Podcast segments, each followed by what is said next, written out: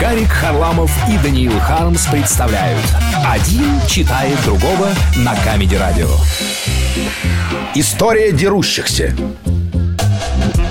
Алексей Алексеевич подмял под себя Андрея Карловича и, набив ему морду, отпустил его.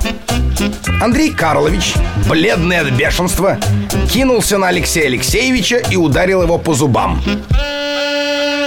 Алексей Алексеевич, не ожидая такого быстрого нападения, повалился на пол, а Андрей Карлович сел на него верхом, вынул у себя изо рта вставную челюсть и так отработал ею Алексея Алексеевича, что Алексей Алексеевич поднялся с полу совершенно искалеченным лицом и рваной ноздрёй.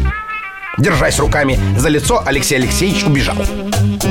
Андрей Карлович протер свою вставную челюсть, вставил ее себе в рот и, убедившись, что челюсть пришлась на место, осмотрелся вокруг и, не видя Алексея Алексеевича, пошел его разыскивать.